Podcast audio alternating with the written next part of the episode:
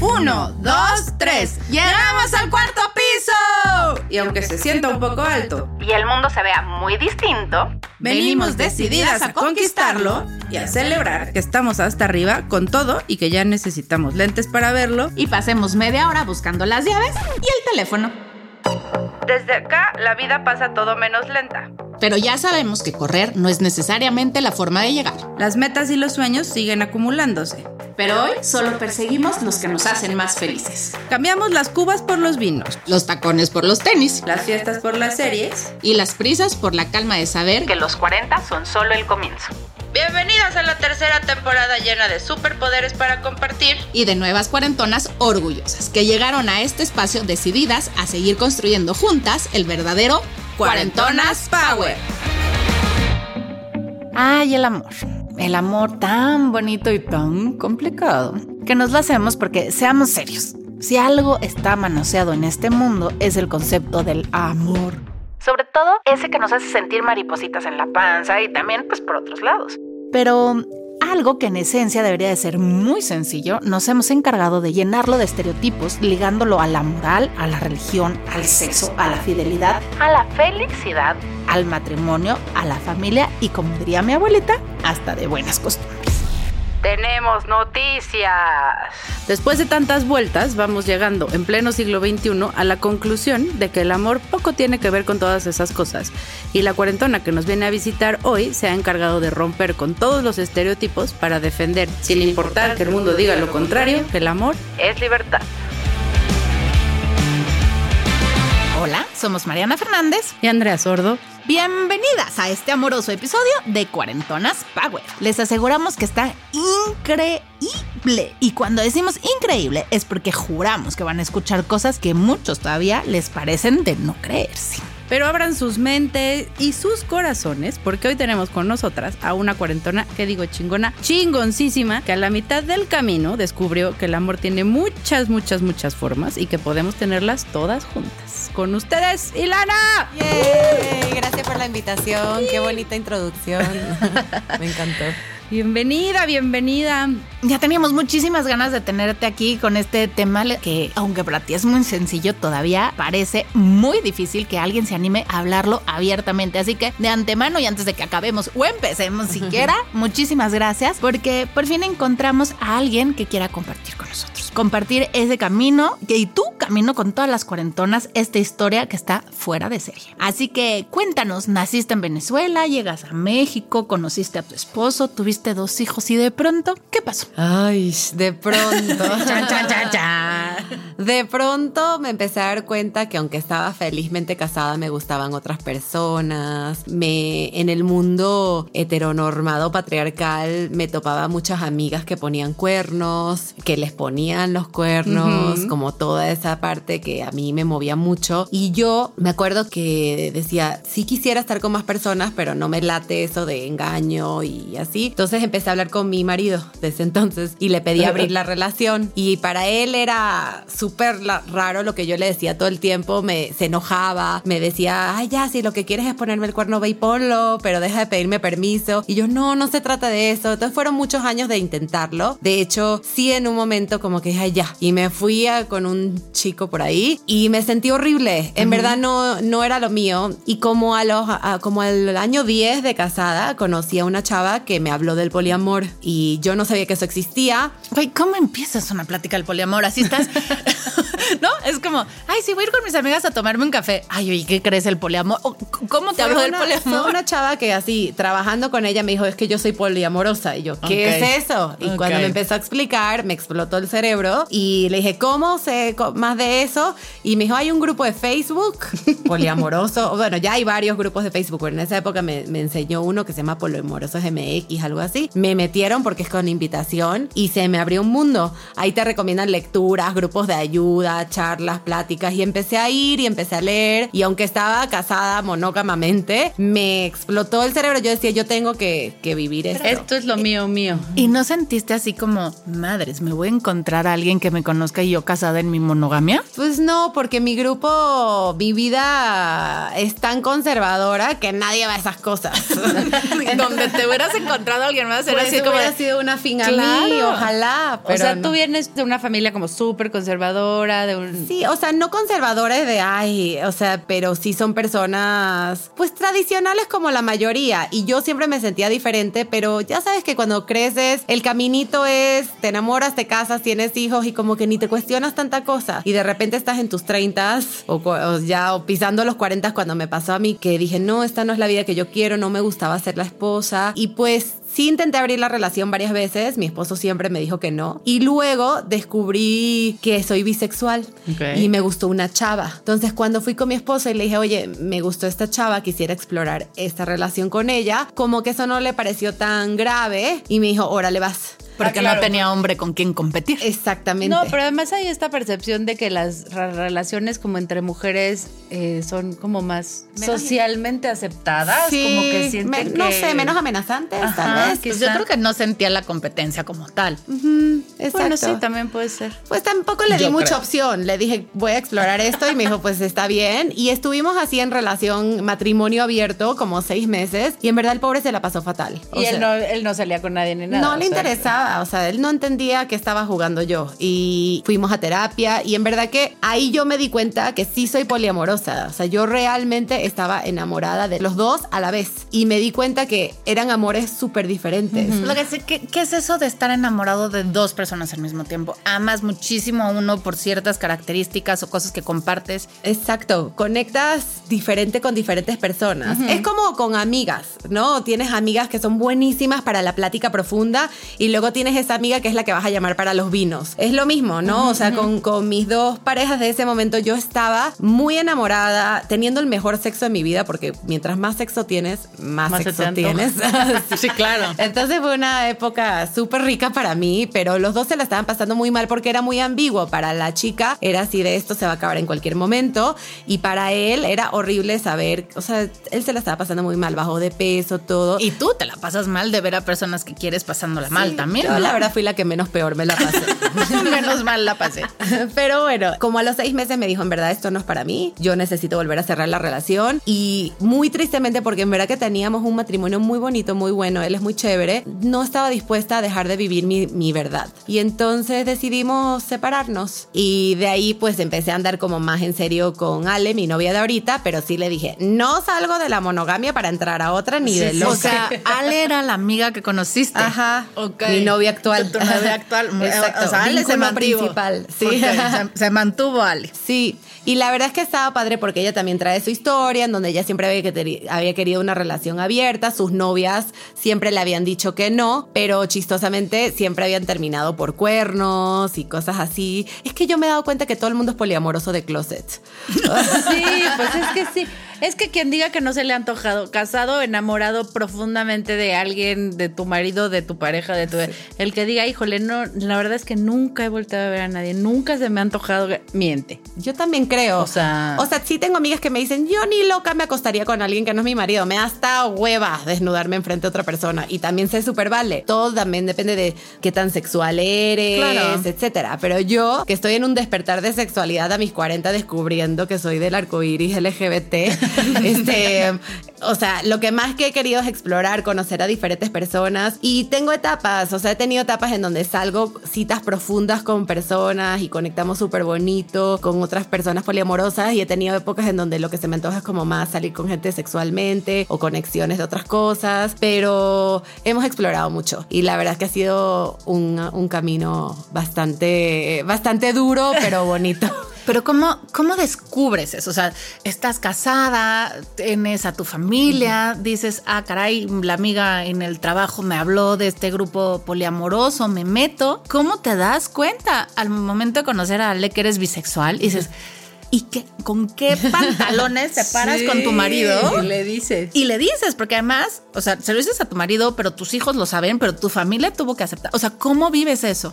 Es que fueron muchas cosas a la vez, porque mi familia se enteró que yo quería una relación abierta y que era, bueno, para ellos me volví lesbiana, o sea, porque de repente a la gente se le, le cuesta entender que existe la bisexualidad, Ajá. pero pobres, porque tuvieron que lidiar con muchísimo a la vez. Y uno, o sea, yo viví mi proceso, digamos que un año en mi cabeza, Claro. pero hasta que ya tomé la decisión, me separé todo, o sea, mi mamá no entendía nada, pensaban que me volví loca, yo creo que me querían meter a un psiquiátrico o algo así, y porque no tenía una vida infeliz, pero por otro lado, yo siempre he sido una persona que me gusta mucho vivir en mi verdad, o sea, la autenticidad para mí es un valor súper importante y yo no me sentía auténtica, o sea, sin- sentada en esas reuniones de padres en la escuela en donde yo era la mamá típica, yo decía, ¿qué hago aquí? Esto no, No soy soy yo. yo. Y me gusta ser mamá, pero me gusta ser mamá a mi manera. Claro. Y dándoles libertades a mis hijos y que vean vidas diferentes. O sea, entonces fue, fue, fue todo un proceso. Pero como, o sea, para mí fue una- un descubrimiento vivencial. Y también mucho a través de los libros. Hay un libro muy bueno, en inglés se llama Ethical Slut. Este, qué, qué buen título. el título soy yo. Qué O buen sea, título.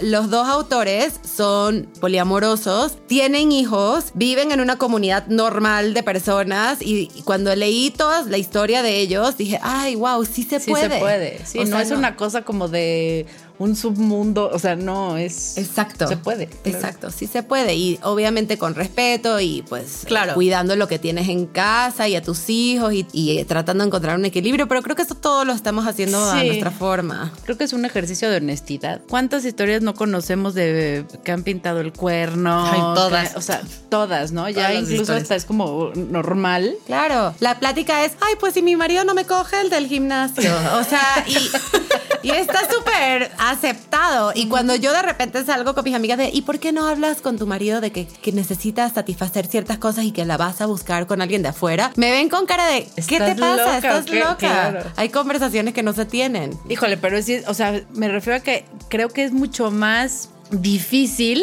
o sea, decir soy poliamorosa y intentar como machar este estilo de vida, porque tienes que aceptar contigo un montón de cosas también, ¿no? Porque además está padrísimo decirte poliamorosa, pero al aceptarte tú como poliamoroso, quiere decir que tu pareja también es. Y ahí es donde la marrana tú eres el rabo, donde Ah, nos claro. entran los celos, donde está padre para mí, pero no lo quiero para ti. Porque sí hay celos, ¿no? O sea, no, no. O sea, Sí. en el momento en el que tienes un vínculo emocional con alguien, los celos yo creo que son algo. Hay un podcastero que habla de poliamor que dice, los celos son tus amigos. Y en verdad yo le creo. Yo le creo. Porque los celos te indican algo de alguna inseguridad. O sea, el- los celos es muy, es muy difícil de definir. O sea, por ejemplo, la tristeza o la felicidad es algo que muy fácilmente como que puedes Identificable. identificar y de dónde viene. Pero los celos, hay gente que lo siente en la panza, hay gente que lo siente en la garganta, en el pecho, en la cabeza. Te, te Pues depende qué te detone, ¿no? Ajá, de- y, y de dónde viene. Y por ejemplo, a mí a veces eh, me pasa con, con Ale cuando sale con otras personas que me dan más celos que salga y haga la actividad chida a el celos de, ay, ya no me quiere, no sé qué. Porque, o sea, como que son otro tipo de cosas. Entonces entender, ah, esto viene de un egoísmo o esto viene de... Que hablan mucho que el celo más bien es envidia. O es sea, que depende. ¿No? O sea, como decir, ay, es que me da celo como la ve. No, no te da celo como la ve. Sea, te da envidia que a ti no te ve Que así. no te ve así, Exactamente, claro, ¿no? exactamente. O exacto, o envidia de que, ah, con ella sí haces este tipo de planes que conmigo no. O le compraste un regalo y a mí no me compraste nada. Claro. Pero también puede ser el celos una inseguridad de Sí. ya no me ama o me va a olvidar. O no soy suficiente. Exacto. Entonces, todas esas cosas. A mí lo que me encanta del poliamor es que yo vengo de una familia muy bonita, muy hermosa, pero que nada se habla. Y entonces, o sea, como que. ¿Y cómo aprendiste a hablar de la forma en Es que yo no puedo creer, o sea, sí lo puedo creer porque aquí estás, Eh, eh, eres real, pero ¿con qué pantalones te paras y le dices a tu marido, ay, me está gustando una vieja y me la quiero dar? O sea, no fue tan así, pero sí, fue muy honesto. Y yo creo que desde que yo me acepté poliamorosa y empezamos a hablar de estas cosas, hasta mi relación con mi ex se volvió mucho más profunda en Claro. nuestras pláticas. Nosotros estuvimos 14 años juntos sin pelear, nunca peleábamos, pero probablemente no hablábamos de cosas que teníamos guardadas. Guardadas. No resentimientos ni nada, pero cosas que de repente son pláticas más profundas, más difíciles, dolorosas. Y el poliamor te obliga. Es que además qué difícil es aprender a decir lo que quieres. Exacto. En todos los sentidos, no nada Ni más en sabe el uno lo que quiere. ¿no? O sea, en todos los sentidos, qué difícil es poder plantarte con alguien que ya tienes una relación, ¿no? O sea, y decirle, a ver, quiero esto, no quiero esto. Es más fácil decir lo que no quieres que decir lo que quieres, ¿no? Como Claro, porque además vas acotando o asumiendo que si dijiste lo que no querías, bueno, pues entonces Ajá. el otro ya lo tienes que entender, Exacto. pero en realidad es que cuesta trabajo. Y eso es lo que a mí me, o sea, es que tuviste que vivir tú para aceptar esto. O sea, fuiste a terapia, no fuiste a terapia. ¿Cuánto te tardaste en poder decirle, oye, está pasando esto? ¿Cómo te afecta o no te afecta o te catapulta el hablarlo con tus papás? O sea, ¿cómo lo viven tus hijos? Esa parte de decir, sí, existe el poliamor y entiendo que hay vínculos. Pero, ¿y tu sociedad? O sea, la sociedad en la que tú vivías, tu núcleo, pues, no la sociedad, porque esas somos enormes. ¿Cómo lo vive? ¿Cómo lo resiente? ¿Y cómo lo resientes tú? ¿En algún momento dudaste y dijiste, híjole, no mejor que regreso a ser este monógama? Sí, o sea, de ahí la estaré regando, o sea, y sí es un antojito y esto se me va a quitar y ya, pero no, cada vez estoy más segura de mi decisión. En verdad que me fascina la vida que he logrado construir, la libertad que tengo, este, el poder explorar. Yo en verdad estoy en un, en un renacer sexual y literal a veces abro Tinder y pongo, busco persona para esta fantasía. O sea, tal cual. ¿Qué, qué es lo que quiero? Sí, y así me pasa que hombres y mujeres así se vuelven locos de lo directo, eh, ¿no? Y yo, pues es que sí, eso es lo que quiero. O sea, no Y- quiero más. Aquí Ajá. está escrito. Ajá, o sea, ¿por qué lo dudas si te estoy diciendo que quiero un trío? Ah, o lo que Sí. sea, ¿no? Entonces, esas cosas, pues la he logrado viviendo la autenticidad, se me ha quitado la pena y también he tenido mucha suerte de que al meterme un poco más en el mundo LGBT, en los hombres gays el tema de relaciones abiertas es casi la norma. Es raro conseguir parejas gays hombres cerrados, monógamos y así. Entonces he aprendido muchísimo de ellos, me he rodeado de muchos y también cada vez más veo mujeres, o sea, con, con esas ganas. Creo que las mujeres nos enseñaron a tener más culpa del sexo. Sí, claro.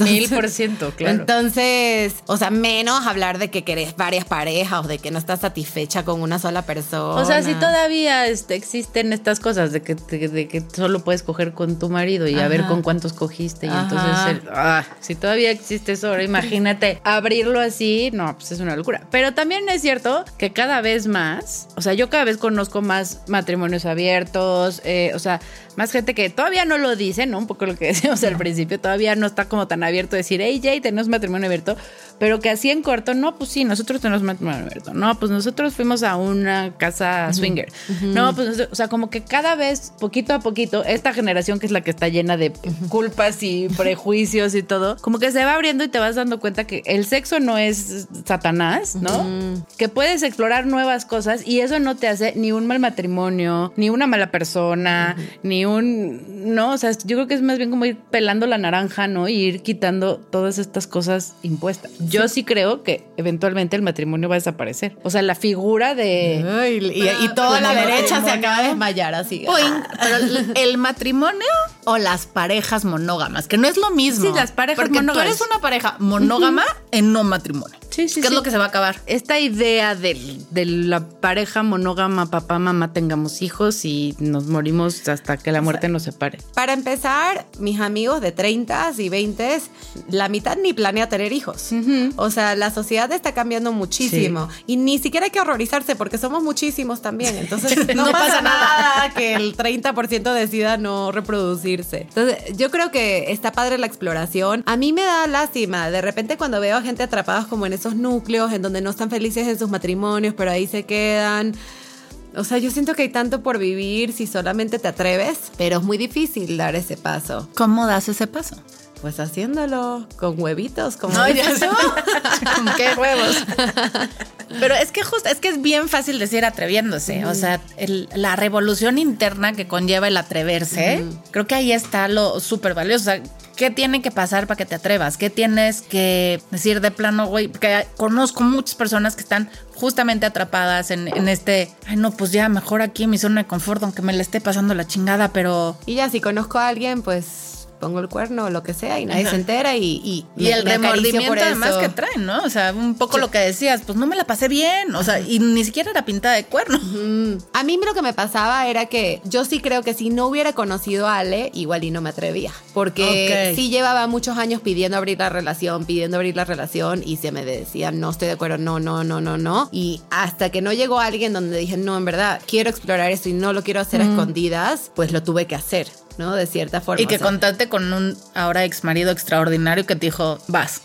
Mi mamá me decía, cualquier otro hombre te quitaría los hijos, este, ya sabes, o sea, solamente por salir con una mujer. Pero no, la verdad es que, bueno, por algo me casé con él, es un, es un tipazo. Y pudimos hablar abiertamente sin, sin problema. Bueno, con mucha terapia de parejas y él iba a terapia y yo voy a terapia y todo, o sea, pero, pero lo hemos logrado. creo que eso es como porque más de una persona se va a sentir identificada ahora que te están escuchando, pero creo que esos son como los puntos bien importantes a poder resaltar es ok, vayan a terapia y si a lo mejor todavía no se sienten listas para decirle a la pareja, oye, yo quiero abrir la relación o yo estoy sintiendo esto para alguien más, vayan a terapia para ustedes y ya después ahí entenderán un poco cómo acercarse, cómo buscar esta terapia de pareja, ya sea para que se pueda abrir la pareja o para tronar esa pareja y empezar una nueva. O sea, pero tiene que ser, tienen que ser con, con, terapeutas que sean pro sexo, porque si hay de repente hay como terapeutas que yo creo que como que te dicen no, pues, mastúrbate pensando en otros. y ya. Ah, bueno, y regresa a tu marido. Ponle una bolsa de papas sabritas. o sea, sí tienes que buscar incluso pareja. A mí me ha pasado incluso con mi terapeuta de antes, ahorita que ya tengo como más temas muy profundos de poliamor, como que siento que ella iba a escribir su tesis conmigo, ¿no? O sea, fascinada. Yo llegaba a la terapia y ¿qué, qué pasó ahora? O sea, como... Sí, que es, no, no, no soy tu experimento. Exacto. no, y porque no es tan común y que la gente abiertamente lo abra y lo diga, hasta en terapia, ¿no? O sea, como que son cosas que te cuestan trabajo. Que te escondes hasta, hasta de ¿Quién fue la primera persona que le contaste? Desde que llegué a México tengo un grupito de amigos muy, muy, muy cercanos y con ellos, con ellos lo empecé a hablar. Tengo un amigo en particular que es un chico gay que él siempre ha sido súper promiscuo con mil parejas y todo y él fue el tercero de una relación poliamorosa por muchos años y yo siempre decía es que me encanta que los gays no tienen roles asumidos y que cada quien define los suyos y todo. Y él me decía, tú te fregaste porque tú ya tienes un contrato firmado y no lo puedes cambiar. y era verdad, ¿no? Entonces cuando le dije, ¿qué crees? cambió el contrato, lo llamé todo a contarle y estuvo bien padre esa, esa plática. Pero está lindo, o sea, y es, es lindo reunirte con personas afines a ti. Claro. Porque tengo amigos maravillosos, monógamos, que cuando llego y le digo, ay, es que mi vínculo está celoso, no sé qué, nada, nada, me dicen, ay, pues ¿para qué? ¿Para qué haces todo esto? Ve todos los problemas que tienes. Y yo, vale la pena, cállate. Déjame. Uy, pero si vieran cómo me divierto. Exacto. Así, pero si vieran cómo cómo me divierto. Pero, a ver, yo tengo una duda que seguro todo mundo tiene hoy en día. El poliamor, o sea, cuando hablas de vínculos, es que tienes una relación sexoafectiva. O sea, tienes sexo, pero es tu novio, digamos. o sea, por ponerle una etiqueta, ¿no? O sea, no es nada más te conozco, cogí, ya me voy y ya no. Es tu amigo con derechos. Nunca nos volvemos a ver. Exacto. Amigobio. Sí. Así como los llamamos, ¿verdad? De este lado de la monogamia. Justo en los grupos de poliamor igual y ahorita te van a escribir, eso no es verdad. Porque yo lo que me he dado cuenta en todos los grupos que estoy es que cada quien define el poliamor diferente. a su conveniencia. Pues es que al final como estás reestructurando la pareja heteronormada, está, puedes hacer lo que quieras. Y yo me he topado con relaciones de tres, en donde todo el mundo vive juntos y están súper felices. Me he topado con una pareja principal, que cada quien tiene sus novios, novias y así, se cuidan entre todos y hay responsabilidad afectiva. O sea, se habla mucho de la responsabilidad afectiva en el poliamor. ¿Qué es responsabilidad afectiva? Pues así la definición como tal no, no, me la sé, pero, o sea, yo diría que básicamente cuidar al otro. ¿No? O sea, como que entender que nuestras acciones afectan a las personas de nuestro alrededor y, y, cómo nos vamos a cuidar. Entonces, por ejemplo, mi responsabilidad afectiva hacia mi novia es, eh, nosotros tenemos acuerdos de que nos contamos todo, de que si quiero salir con alguien le, le, aviso lo que estoy sintiendo y todo. Y, por ejemplo, si hay ciertas cosas que para ella en nivel celo son 10, no las hago mientras las vamos trabajando a que se vuelvan un 5.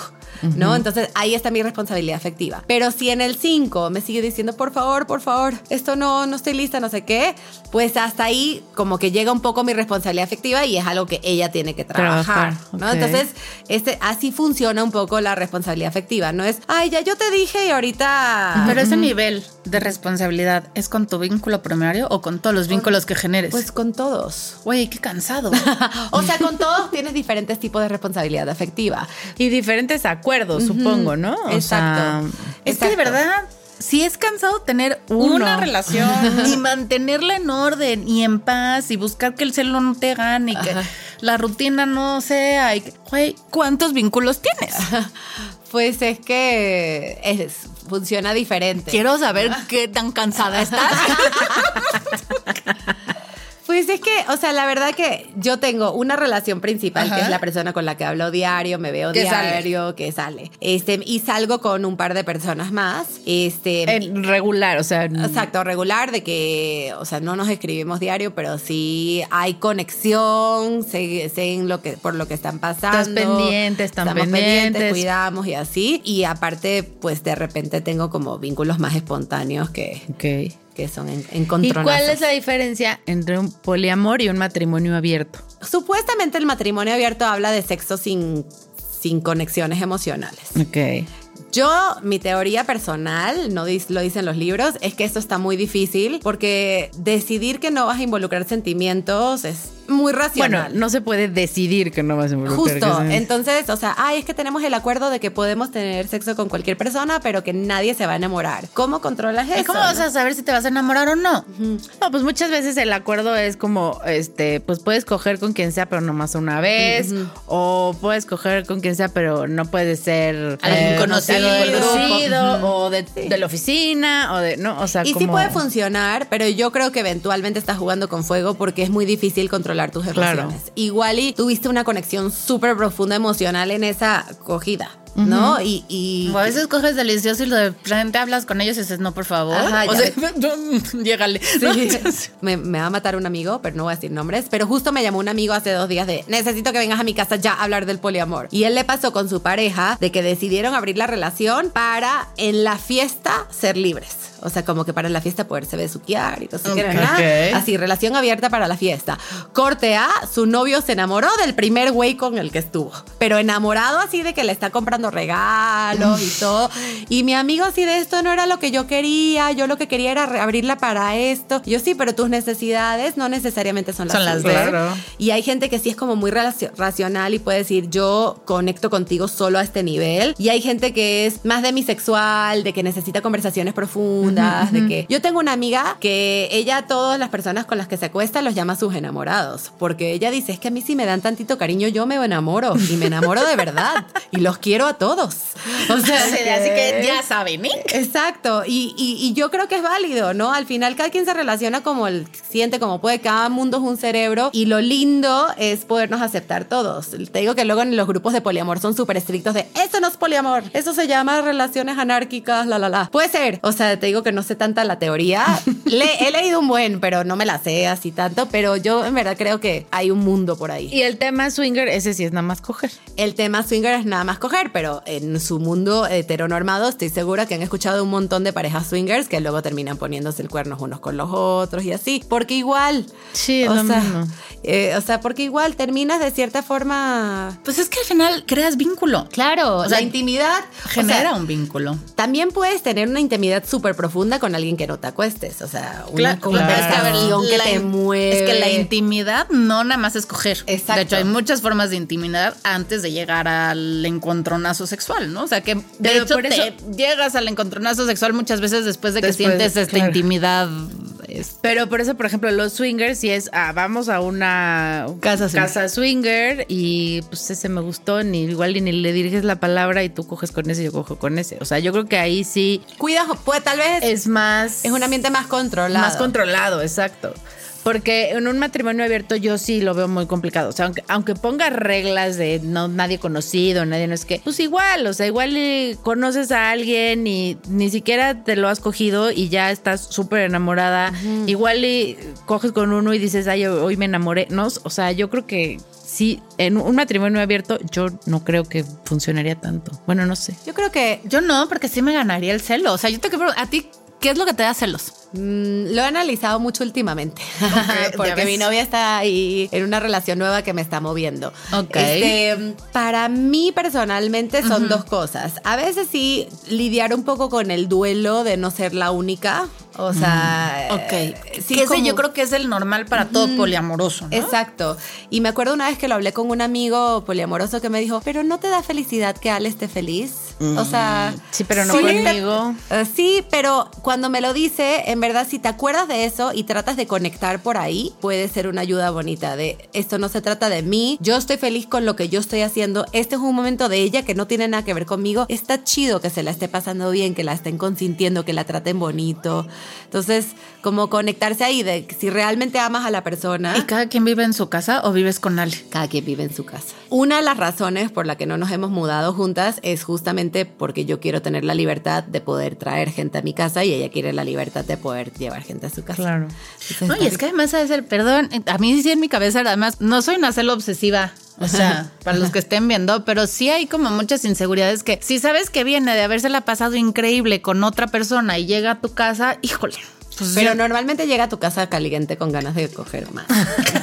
La verdad. Así de gracias por mandármelo así. A, mí, exacto, literal. Ya ves, estás viendo las cosas desde el lado equivocado. Desde el lado de la monogamia conservadora, como dices, A mí me pasa eso, o sea, porque sí salgo, salgo con otra persona y me la estoy pasando rico, pero tengo un par de experiencias que digo, ay, me hubiera encantado que Ale viva esto conmigo, o Ale le va a encantar este lugar, tengo que regresar con ella, o hasta tuve sexo con otra persona y estuvo súper rico, pero regreso caliente y cachonda para seguir o al día siguiente, o sea, como que recordándome me prendo otra vez y quiero coger con. Y es que además, claro, porque no llegas con culpa, o sea, ¿no? Tú pensarías, bueno, si yo me voy con otro güey y luego regreso, pues seguro voy a regresar con una cola entre las patas de este tamaño, ¿no? Entonces tus actitudes y tu todo tu mood cambia a que no me vayan a cachar, pero si él ya sabe y esto es algo que comparten, no sé, no lo sé, yo creo que no. O sea, yo creo que tendría que trabajar un montón en me mí. Me parece que en teoría es padrísimo. Y mi cross Diego Dreyfus habla muchísimo de eso. O sea, que de verdad que el amor es libertad y es si amas realmente a una persona, puedes verla feliz con alguien más porque su felicidad te hace feliz a ti. O sea, porque el amor justamente no es el amor posesivo. Entonces, la verdad es que la teoría me parece maravillosa. Pero yo me pongo a pensar, digo, pues yo amo mucho a mi pareja, pero no me encantaría este, saber que se está cogiendo otra. Aunque lo y sepa que se la puede estar pasando padrísimo. O sea, lo puedo pensar de mi ex marido porque ya no tengo estas ganas de estar con él, ¿no? Pero de mi pareja actual es como, ah, me cuesta. Es que creo que un poco de lo que se trata es de, o sea, creo que lo primero que tendrías que hacer, no sé si por lo que entiendo, es como romper tú solita tus ideas, ¿no? O sea, eso es como lo, primero que tienes que enfrentar. es algo que te tiene que nacer desde antes. Claro. Lo tienes que querer. ¿No? luego también pasa mucho que hay parejas que no pensaban ser poliamorosas, pero uno terminó siendo y pues el otro ahí se adapta y, y terminan congeniando súper bien y el otro súper le entiende y hay gente que no. Pero por ejemplo, a mí lo que me pasaba es, a mí me encanta mi tiempo libre y mi espacio libre y estar sola y poder caminar por la condesa con mi café, de mis guilty pleasures, me da felicidad. Cuando mi novia sale con otra persona, tengo el espacio para hacer esas claro. cosas. Tengo una noche para darme a mí misma y me puedo tomar un vino y hacer yoga y puedo... O echarte a ver la tele o lo que sea, Exacto, en, la, en la cama con comida gracias de qué bueno que te la llevaste. Qué padre, qué padre que ella tenga un espacio que no me incluya a mí porque ya así también yo me puedo dar mis espacios para mí. Claro. Pero es que suena muy, este... Es que digo, la teoría está padrísima. y, yo también creo que suena muy chido. Ay, qué padre es poliamorosa, pero yo creo que está más complicado porque sí creo que tienes que trabajar muy un montón en ti. Uh. O sea, no es nada más como, ay, ya somos todos poliamor. No, al contrario. Yo creo que todas las personas te generan sentimientos diferentes, ¿no? O sea, es como, como lo decías, como, como las amigas, ¿no? Igual tienes una amiga que te genera un sentimiento y otra que te genera otro, ¿no? Entonces yo creo que aprender a tener estos vínculos y a, más que a lo que pasa en ellos, a lo que reflejan en ti, te debes de dar así contra la pared con cosas tuyas todos los días, con todos los vínculos. Sí, el primer año o los primeros dos años creo que lloré diario. ¿En serio? O sea, porque cada, bueno, no diario, pero cada, las emociones son muy fuertes y lo Muy que sientes, intenso. Y estoy súper compenetrada con Ale, pero entonces sale con otra persona y me siento horrible y entonces regresa. Pero como que seguíamos ahí y, y dudábamos de, ¿vale la pena? Las dos llorando, abrazadas en la cama. Y yo, sí vale la pena porque yo ya viví 15 años en monogamia y no es lo que yo quiero. Entonces sí, pues requiere mucho más trabajo de construir todo, Todo. lo que aprendimos sobre las relaciones, sobre el amor, sobre todo. Ponerte a ti de centro. Por encima de. Ujú. Y eso, ponerme encima sí me gusta, ¿no? O sea, O sea, como que tan encima, ¿no? pero o sea, como que justo enfocarme en mí, en lo que yo quiero, me parece súper padre. Pero eso requiere un chorro de chamba. Un chorro de chamba.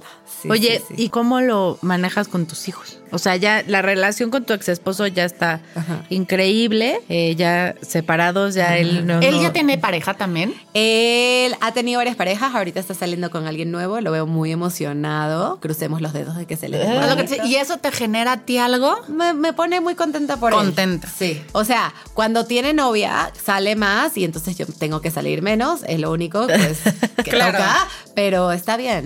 Todo, ¿Y o sea, tus lo hijos merece. saben, no saben? O sea, mis hijos saben mis políticas sobre el amor, ¿no? O sea, Danos eh, tus políticas sobre el amor. Somos tus hijos. O ¿Cómo sea, nos hablarías? Les digo que las relaciones no son- necesariamente son una sola persona para siempre. Les digo que uno puede estar enamorado de muchas personas a la vez. Les digo que el amor romántico no es como parece. Les digo que no se tienen que casar si no quieren.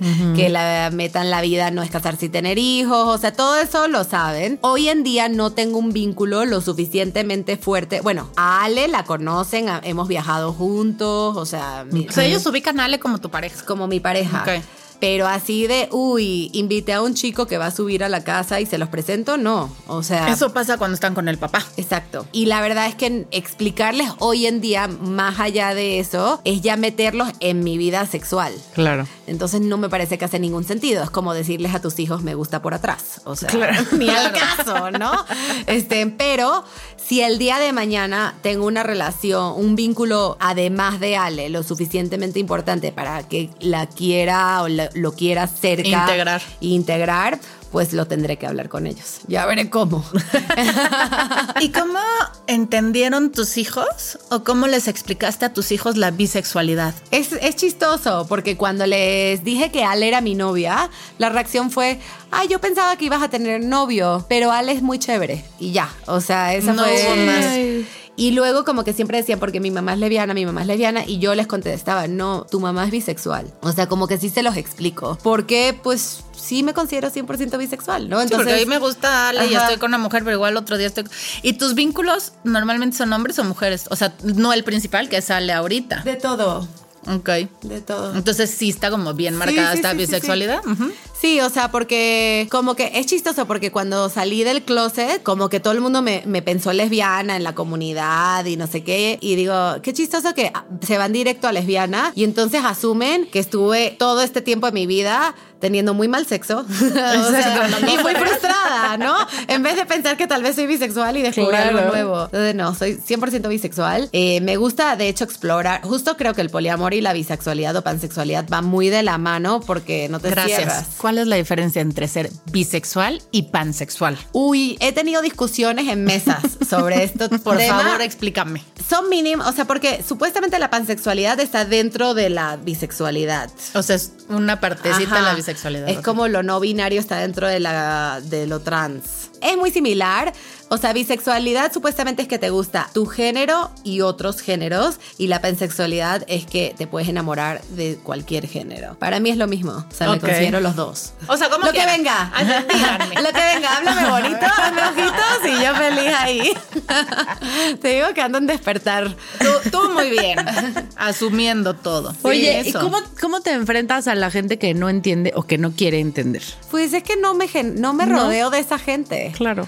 Cuando me separé, perdí a un gentío. O sea, naturalmente como que me dejaron de invitar a cosas. Todas las actividades que eran como con parejas, quien quedó de principal en esa situación fue mi Oye, ex. spoiler, ¿eh? Ajá. Eso le pasa a todas las que nos divorciamos. Ahí está. Sí. o sea, es, así es. Y es que tuve suerte o mala suerte, pero me separé y luego, luego fue la pandemia. Y en pandemia, justamente, o sea, como a los 3, 4 meses de pandemia en donde estábamos jugando a hacer pan, como el resto de México.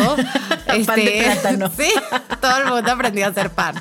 Un día me da como un heart attack y le digo a mi novia, yo no salí del closet y me separé para jugar a casa todos los días. ¿Qué es esto? Y entonces, debo admitir que nadie que me, me juzgue, pero nos pusimos a buscar todas las fiestas underground que estaban sucediendo en la pandemia y las encontramos. Habían un montón. O sea, sí.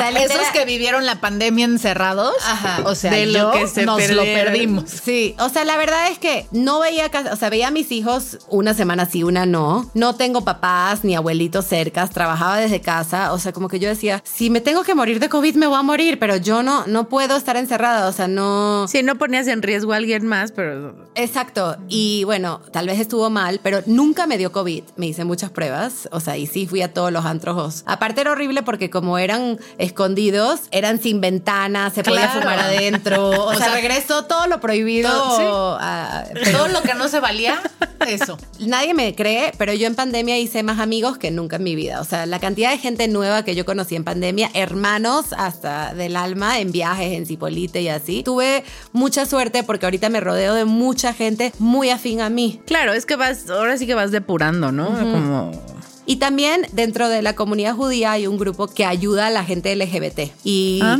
Tú eres judía. yo soy judía. Y la verdad es que justo dije, ay, mamá, lesbiana, con hijo, o sea, como que, ¿qué voy a hacer? Y los llamé a la asociación y me pusieron en contacto con otras mamás sáficas.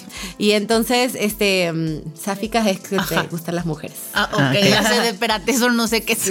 A Ese término me encanta, me parece muy bonito. sáfica. Suena más bonito que lesbiana. Ajá. Lesbiana es una palabra que no me gusta. Muy cargada, ¿no? Sí, es muy pesada. Ajá, no sé por qué. Bueno, porque la han usado insulto tantos Sí, años. exacto. Yo creo que va por ahí. Pero bueno, conocí a este grupo de mujeres y ellas también me ayudaron mucho como a entender ser mamá en una red conservadora y cómo llevar la vida. Sí, entonces también hice ese grupo. Oye, porque las mamitas de la escuela son muy molestas a veces. Son muy molestas, pero en verdad ya ni me lo tomo personal porque siento que todas están sufriendo. Sí. Ok. eso es Todas cañón. se la pasan horrible. O sea, esa debe ser como uno de los espectros de la sociedad que ha de costar mucho trabajo. Sí, y nos ponemos mucha, mucha presión las mujeres, las unas como las otras, somos las peores juzgadoras. No, no, hay que ser más auroras, querernos y yo te digo, no, no estoy muy conectada con ellas, tampoco es que tengo el gran interés porque tengo una gran vida social fuera de mis hijos y mi vida familiar para mí está rico mantenerla así, en Es tu corto. vida familiar. Ajá, y a veces lo junto, ¿no? O sea, fui a un picnic de red de madres lesbianas, padrísimo, ¿no? O sea, de, de que existe eso en México, yo no sabía. Entonces, hay mucho... O sea, somos un país más abierto a lo que parecemos. Somos un país más abierto de lo que parecemos. Yo creo que las clases socioeconómicas Está más padre. altas son más Más conservadoras. difícil. Ajá. Este, pero si te sales un poquito de la burbuja, México, pues somos millones y millones, ¿no? Hay de todo. Qué padre, y qué padre encontrar ese tipo de, de, de Y que- grupos. y de apoyos, apoyo, porque además, sí. pues yo creo que es algo, sin uno no puede solo con nada. Con nada. En eso donde hay menos, supuestamente, pues necesitas que alguien te vaya ayudando a abrir, a explorar, a conocer, a encontrar, ¿no? No sentirte solo. Eso, al final es lo que todos buscamos, estar en sociedad, Somos estar seres sociales. Sí, Exacto. sin duda. Y yo siempre he sufrido mucho porque siento que la sociedad es como una carrera para ser todos iguales. Tener los mismos zapatos. Sí, sí, sí, O sea, sí. que los niños, tus hijos hagan los mismos deportes que los demás niños. Oye, y si tú hubieras descubierto el poliamor antes, ¿te hubieras casado? Es probable que no. Yo la verdad, o sea, agradezco haberlo hecho porque me fascina lo que construí en ese matrimonio, me fascina mis hijos, me fascina mi relación con mi ex, ex esposo y toda su familia. Me sigo llevando muy bien con mis cuñados, con mis sobrinos, o sea, los quiero a todos. Qué bueno que nada me, me llevó a otro A lado. otro lado. Pero creo que si hubiera sabido lo que sé a mis 20, a mis 40, nada hubiera hecho igual. o sea, no sé ustedes. hubiera sido lo primero que hubieras cambiado? Pues justamente de saberte poliamorosa de joven, creo que te la puedes pasar mucho mejor. O sea, a Mucho tu más 20 es la carrera por conseguir a la persona de tu vida. Es muy estresante. Y luego también en la comunidad judía se casan Súper jóvenes. chavitos, ¿no? Muy Súper jóvenes. Yo fui la de las últimas que me casé. ¿Y a qué edad te casaste? A los 25 años. Dios santo, y eras quedada. La que da Sí, sí, sí, sí. Pero- sí, esa Pero ahora, la verdad es que también, a lo mejor más chavito, descubrirte poliamoroso más chavito te hubiera generado más conflicto. Puede ser. En nuestra adolescencia no existía internet. No. Sí, No existía, o sea, yo rompí mi burbuja entrando a la universidad, ¿no? O sea, que más o menos te sales de, de tu esquema y todavía en la universidad, como vas a una privada y así, sigues medio... Sí, en, eh, en la misma burbuja, con diferente gente, pero en la misma burbuja. Exacto. Entonces, realmente, ahorita porque hay mucha información a mano y así. Está muy chistoso porque mi novia nos inscribió como un grupo de bisexualas y fuimos a una, a una, a un brunch de bisexualas. Y llegamos y eran puras chavitas de veintipoquitos y nosotras. Y entonces estabas contando la historia de su vida, de cómo se dieron cuenta que eran bisexuales y así. Y todas o prácticamente todas se consideraban no monógamas, o sea, en la tradición de la palabra. Y todas encontraron su bisexualidad a los 8, a los 12, a los 13. O sea, muy chiquitas. Sí. En mi época ni me pasaba por aquí. pues no. De por sí las mujeres ni, la- ni eran tan amigas, eran medio enemigas. Sí. O sea, la sororidad, el amor a la mujer lo conseguí tarde en la vida. Entonces, Que eso buena falta nos hace tener.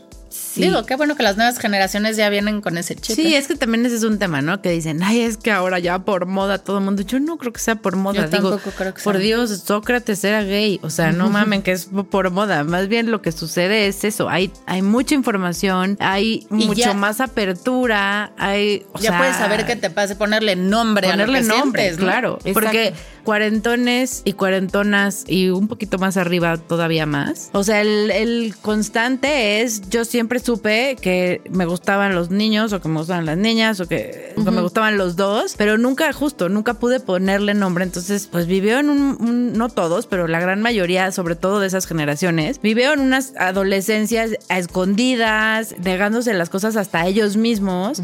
Y qué horror. O sea, qué padre que las nuevas generaciones, lejos de espantarnos, al contrario, qué padre que las nuevas generaciones tengan ya este chip de decir, ok, voy a conectar con lo que estoy sintiendo y a poderlo definir y no pasa nada y no me va a pasar amargado toda mi adolescencia porque no se vayan a enterar que me gustan las niñas o que me gustan los niños o que me gustan los dos. Y como papás y, y los educadores y todo, nos tenemos que poner las pilas. Cañón. Durísimo. O sea, el otro día tuve una discusión seria con mis hijos sobre sexualidad porque mi hijo grande, que ya ha tenido varias clases de sexualidad en la escuela, me dice que lo- la gente gay no tiene sexo porque el sexo es cuando el pene entra en la vagina. Entonces, pues... Eso es el único sexo que existe. Ese es el sexo que les explican en la Ah, escuela. pues claro, porque ese es el que te embaraza. Claro. Ese es el que les preocupa, ¿no? que te enteres. Y yo explicándoles, eso no es solo sexo. El sexo son muchas cosas. Sí, la sexualidad va más allá de la penetración. Exacto. Y el acto sexual no es solo eso. O Claro. desde la caricia de los besos. Y luego digo, ay, qué tan profundo me tengo que ir con mi niño de 13. Pero me frustra mucho que piense que esa es la sexualidad porque se queda muy corta. ¿no? Claro. Claro. A mí me encanta hay un podcastero de sexo que dice que deberíamos definir el sexo de la forma más amplia posible Sí. para que tengamos más sexo. O Claro. sea, y a su vez definir los cuernos de la forma más cerrada posible para ponerlos menos. Claro. Entonces, Claro, porque además, ahora que esa es la puesta de cuernos, para todos es algo distinto. Ajá. Puede ser whatsappearte. Para algunas personas esa es una Pensar gran en alguien más. Hay gente que ya es traición, ¿no? Bueno, ya los crazy locos o locas ya te puso like Ajá, ¿no? en Instagram. Sí, ya es infidelidad Ya, o también. sea, va, Exacto, cañón. a las que sigues en Instagram, o sea, solo por tus pensamientos. Son muchas cosas, ¿no? Sí. Algo que se habla mucho en el poliamor, que la monogamia no se habla, son los acuerdos. Es que sí. Y eso Que creo que eso deberíamos es de tener todos. Sí. Ujú, Exacto. Eso es básico. O sea, ¿qué, qué se vale y qué no se vale? Es que y lo- lo que quieran es correcto. O sea, pues, ¿no? Es como. Lo bien. construimos juntos. En esta relación la construimos juntos y los acuerdos se ponen mutuos. Ahora, justo porque tú hablaste de reglas, es que podemos poner reglas, pero justo los acuerdos es diferente, porque las reglas son ajá, como a partir de la prohibición Imposición, y del miedo, y los acuerdos son más de qué necesito yo para en estar conjunto. tranquila. Ujú. ¿No? O sea, Sí, o sea, mis límites de, no sé, una tontería, pero cuando empezamos a salir, Ale y yo cuando empezó a ser DJ, le dije, sal con quien quieras, besuquéate en la fiesta, no me importa, pero al DJ booth solo subo yo. Porque yo soy lo importante. Ese es mi o sea, lugar. ¿desde dónde viene? Pero eso no es un acuerdo sano, es un límite regla estúpido que venía de mi ego. Sí, pero es lo que decía, o sea, pero eso es porque Sí. yo necesito sentirme la importante y para mí lo Exacto. importante es estar al lado. Es- Exacto, y claro. más bien debería ser, ok, cuando estés tocando, mándame una miradita para yo sentirme querida. No, dame la importancia de subirme al podio, ya sabes, o sea, trabajar los claro. acuerdos que vengan desde otro lugar, de qué necesito yo.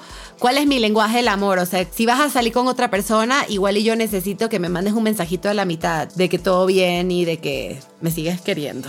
O, o sea, yo qué sé.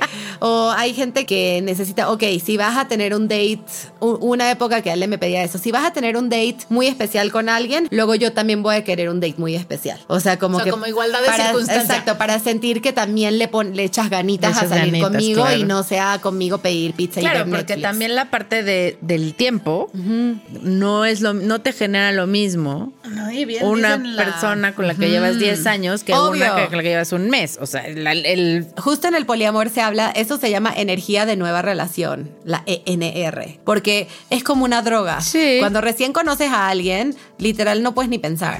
O sea, estás como todo el tiempo buscando formas de estar con esa persona, le quieres regalar todo, darle tu Claro, vida, contarle todo, la emoción y- emoción, no sé qué. Y eso, en una pareja estable, la energía de nueva relación de tu pareja con otro es súper difícil. Pero además se supone que es justamente esta etapa y lo, lo hablan los De psicólogos donde- enamoramiento. de enamoramiento en el que tú tienes que mostrar la mejor versión de ti para garantizar que el otro se enamore. Exacto. Y entonces estamos los dos, ¿no? En esta, mira qué guapo soy, mira qué bien Sí, me la sí, beso, sí. mira cómo no me importa nada lo Sí, demás. ya, con la que llevas Puta, 10 la- años, ya si el calzón Ah, está güey. roto, te vale vale. Pero con la nueva te pones tu mejor calzón, ¿no? O sea, Exactamente. y justo entender que el otro va a recibir, va a tener la energía de nueva relación con otra persona. claro. En donde probablemente por un par de semanas esté muy emocionada con la otra persona, mucho Y más vas que a pasar a segundo término. Sí, y, y vivirlo con, con madurez, ¿no? De esto no significa que no me aman. Mírala, está toda emocionada. Ah, chico, chico, chico, anda en el celular y el otro así de ya sé con quién estás hablando. este. Ay, es que lo dices y sí, de verdad. ¿Te duele la, pancita? panza, sí, sí, sí pero entender eso es una reacción química, biológica, estás sintiendo esto porque es nuevo, no está pasando nada, te siguen amando. Ahí es cuando tienes que trabajarte a ti y decir, ok, Claro. no me estoy sintiendo chido con esto, ¿qué necesito de mi pareja para sentirme chido otra vez? Igual y le digo, oye, sé que estás muy enamorada, pero esta semana te puedes buscar una, un, un día solo para mí y dejamos los celulares y nos vamos a hacer algo. Sí, o nuevo". sea, ponte a WhatsApp, pero no enfrente de mí. Ajá. ¿no? O O, sea- wa- exacto. O si necesitas WhatsAppear de tal hora a tal hora, estás chido, lo entiendo, pero de esta hora a esta hora conectemos tú y yo y dejemos los teléfonos. Que además suena muy lógico, inclusive si no lo piensas como en poliamor, sea, en cuestión de chamba. Claro. ¿No? O sea, que dices, al final son diferentes tipos de amores y amas tu chamba, pero es horrible, ¿no? O sea, que ves a tu pareja X tiempo a la semana y están con el celular contestando cosas de trabajo. Y dices, "Oye, no me ves. Y el día que me ves estás escribiéndote. O sea, te supongo que va un poquito por lo mismo. Al final son tipos Pues de es que amores. todos somos poliamorosos. Ah, de ¿no? closet. Volvemos a todos Poliamorosos somos de poliamorosos. Es que no, en verdad las reglas y todo el trabajo de pareja que se hace en el poliamor se debería aplicar a todas todo. las relaciones Claro. con tus hijos, con tu familia, cómo conectar diferente con cada persona, darle, tener responsabilidad afectiva sobre la gente, o sea, todo eso lo deberíamos aplicar siempre. Claro. Lo que pasa es que en las relaciones normales todo se da por sentado. Sí, eso, o sea, creo que es cuestión de atreverse a decir lo que quieres y atreverse también a accionar para que esas cosas sucedan, ¿no? Esto es lo que necesito, esto es lo que quiero. Primero saber identificarlo y después atreverte a decirlo en todas las relaciones, con tu familia, con tus hijos, con tu pareja uno, dos, tres o cuatro, o con si nada más tienes una, o con tus papás, o con, no, o sea, para todos lados. O sea, es como escucharte, trabajarlo y poderlo sacar, ¿no? Exactamente.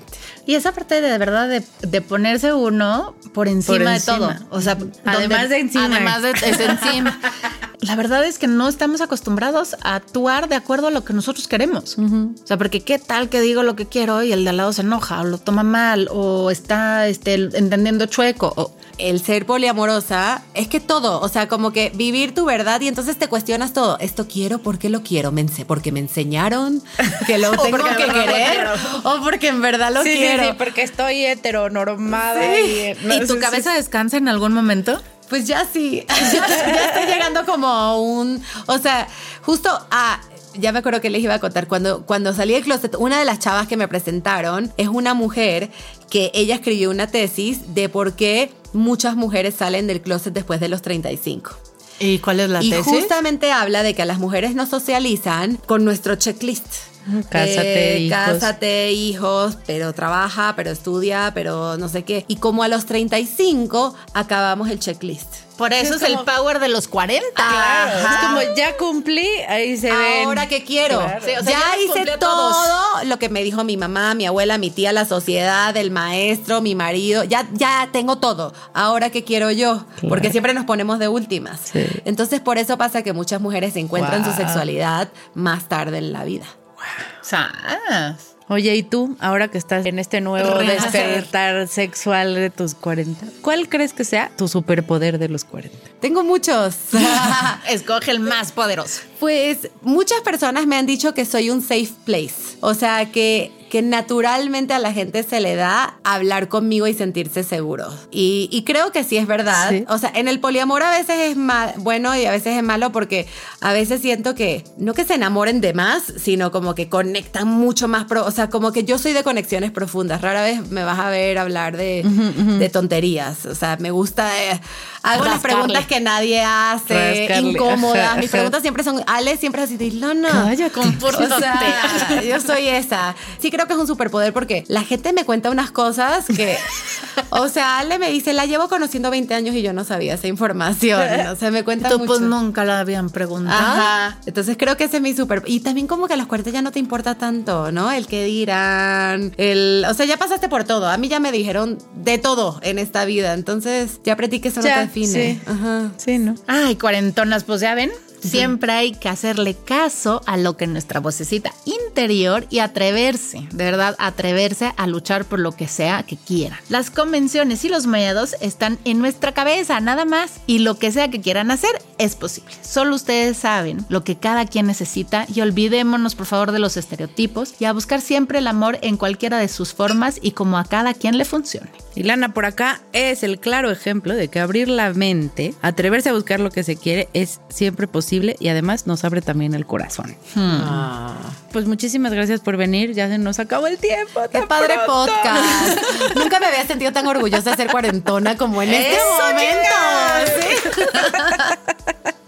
Estuvo buenísima la plática. Todavía tenemos mil Muchas cosas que cosas. aprender del tema. Ya nos pasarás tu listita de libros ahí para que todo el mundo empiece 100%. este, a leer. Es importante empezar y seguir abriendo espacios para que se hablen de estos temas, justo para que no haya tantas personas infelices en el mundo, porque venimos a ser felices y qué hueva que nos Y la que se vale feliz- fatal. ser felices de la forma en la que les convenga, ¿no? O sea, porque de pronto es, se vale ser poliamoroso y entonces empiezan a atacar a la monogamia, pero también se vale la monogamia. sí, es decir, sí, sí, se vale ser felices, funcione. sea lo que sea que te haga feliz.